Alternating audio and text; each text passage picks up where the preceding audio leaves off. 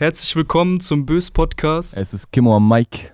Ich bin Pascal von Up to Heaven und gemeinsam mit Kimmo werden wir euch ein bisschen hinter die Kulissen von der ganzen EP führen, wie das Ganze entstanden ist und ein paar Background-Infos liefern. Unser heutiges Thema mit der ersten Folge ist ähm, das Studio, das ähm, Off-Hills Studio. Habe ich das richtig gesagt? OF Hills Studio. Offenbach Hills. Das ist das neue Studio. Für unsere fleißigen Zuhörer, man hat es auch schon gesehen in den Musikvideos von der UTH Safe oder auch von 131 BPM, da wurden ja verschiedene Szenen im Studio gedreht. Mhm. Ähm, vielleicht willst du uns mal sagen, wie ist das Ganze denn überhaupt so entstanden? Also das Studio ist äh, durch eine Bekanntschaft eigentlich äh, zustande gekommen, weil ich habe äh, Herr Kuchen, äh, falls jemand den kennt, äh, den habe ich in der Bahn getroffen und ähm, der hatte das Studio hier. Und da habe ich ein bisschen mit ihm geredet und ähm, da hat er mich auf eine Session eingeladen. Und dann hat er das Studio weiter hier benutzt und irgendwann hat er gesagt, dass er gerne das Studio weitergeben würde. Und da hat er mich angeschrieben und ähm, dann habe ich zwei Kollegen von mir zusammengetrommelt, der Get Gregged und der YR. Und ähm, dann haben wir zu dritt dieses Studio gemietet und hier alles aufgebaut. Okay, krass. Und was, wie kann man sich diese Zollamt-Studios vorstellen? Das ist ja ein schon größeres Gebäude mit super vielen Räumen, oder? Oder wie ist es da denn? Ja, ja also hier sind auch viele äh, Künstler und DJs, auch sehr viele, die Musik machen. Es ist eher so ein Kunsthaus auch.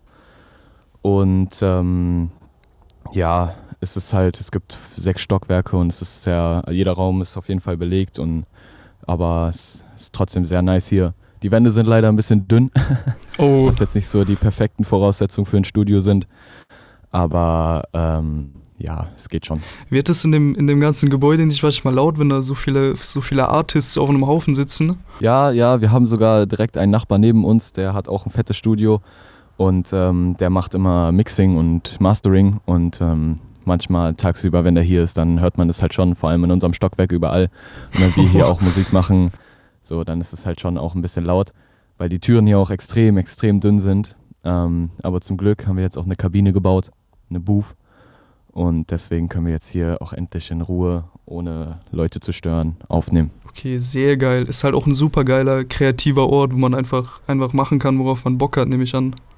Auf jeden Fall, auf jeden Fall. Wir haben ja auch Sessions, die bis 6 Uhr, 7 Uhr morgens gehen, wo man einfach nur die ganze Zeit irgendwelche Texte schreibt und die aufnimmt oder einfach freestylen oder so. Schon, schon sehr entspannt. Auf jeden Fall viel besser als äh, zu Hause. Und wie oft bist du dort in dem Studio? Äh, so circa sechs von sieben Tagen in der Woche. Krass, also fast immer quasi. ja, quasi, ja. Es ist ja auch direkt, also ich wohne ja relativ nah an, von dem Studio. Es ist auch kein Weg für mich. Ähm, deswegen bin ich schon sehr oft hier. Wie lange brauchst du dorthin überhaupt? Ungefähr so zehn Minuten laufen. Boah, sehr entspannt, geil. Ja, ja, ja. Ist ja super praktisch. Mhm. Ähm, du hast es schon ein bisschen angeteasert. Wie läuft denn eigentlich so eine Studio-Session genau ab? Also man kennt den Begriff so, aber, aber wie läuft es so ab? Ja, also ähm, bei uns ist es immer so, entweder wir holen uns einen Producer ran, ähm, der Selim zum Beispiel, Shoutout, ähm, und dann machen wir hier einfach Beats oder hören Beats und hören uns die ganze Zeit durch, bis wir einen krassen finden. Und dann schauen wir so, ja, wer will auf den Track hoppen und dann entscheidet man sich so, wer alles auf den Track kommt. Und dann fangen wir alle an zu schreiben. Der Beat läuft die ganze Zeit auf Loop und ähm, ja, dann hat jeder seinen Part irgendwann fertig. Irgendwer schreibt dann noch eine Hook und dann wird es hier dann Step by Step aufgenommen. Ist es so, dass man da sich das Ziel setzt, ja, wir wollen jetzt so und so viel Tracks oder so, oder, oder ist es voll, voll offen und man schaut einfach, was dabei rauskommt?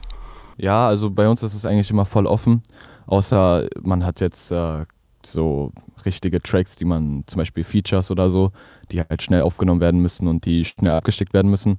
Aber wir sitzen hier auch echt teilweise rum und schreiben drei Stunden oder vier Stunden an einem, Krass. an einem Text oder an einem Song. Und ähm, ja, also es, wir haben da keine große Vorgabe. Manchmal machen wir auch gar keinen Song. Manchmal sitzen wir dann hier neben auf und sagen, ja, der Song ist scheiße und dann löschen wir den einfach. Das hatten wir auch schon oft.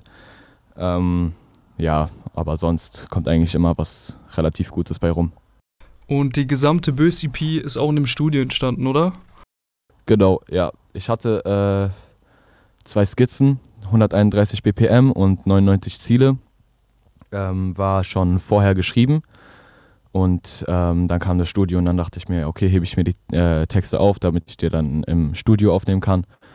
Und habe dann hier auch die ganzen, die, die zwei anderen Songs mit äh, Lonely 269 und Outro hab ich, haben wir dann auch hier aufgenommen. Danke, Kimmo, dass du dir Zeit genommen hast für die allererste Folge. Meine EP kommt am 7.4. raus. Streamt alle die EP, böse EP. Es wird krank. In den kommenden Tagen erwartet euch schon die zweite Folge. Ähm, deshalb abonniert diesen Podcast auf eurer Podcast-Plattform. Und dann hören wir uns hoffentlich in den nächsten Tagen wieder. Bis dahin wünsche ich euch eine schöne Zeit. Ja, yeah, ich euch auch. Macht's gut.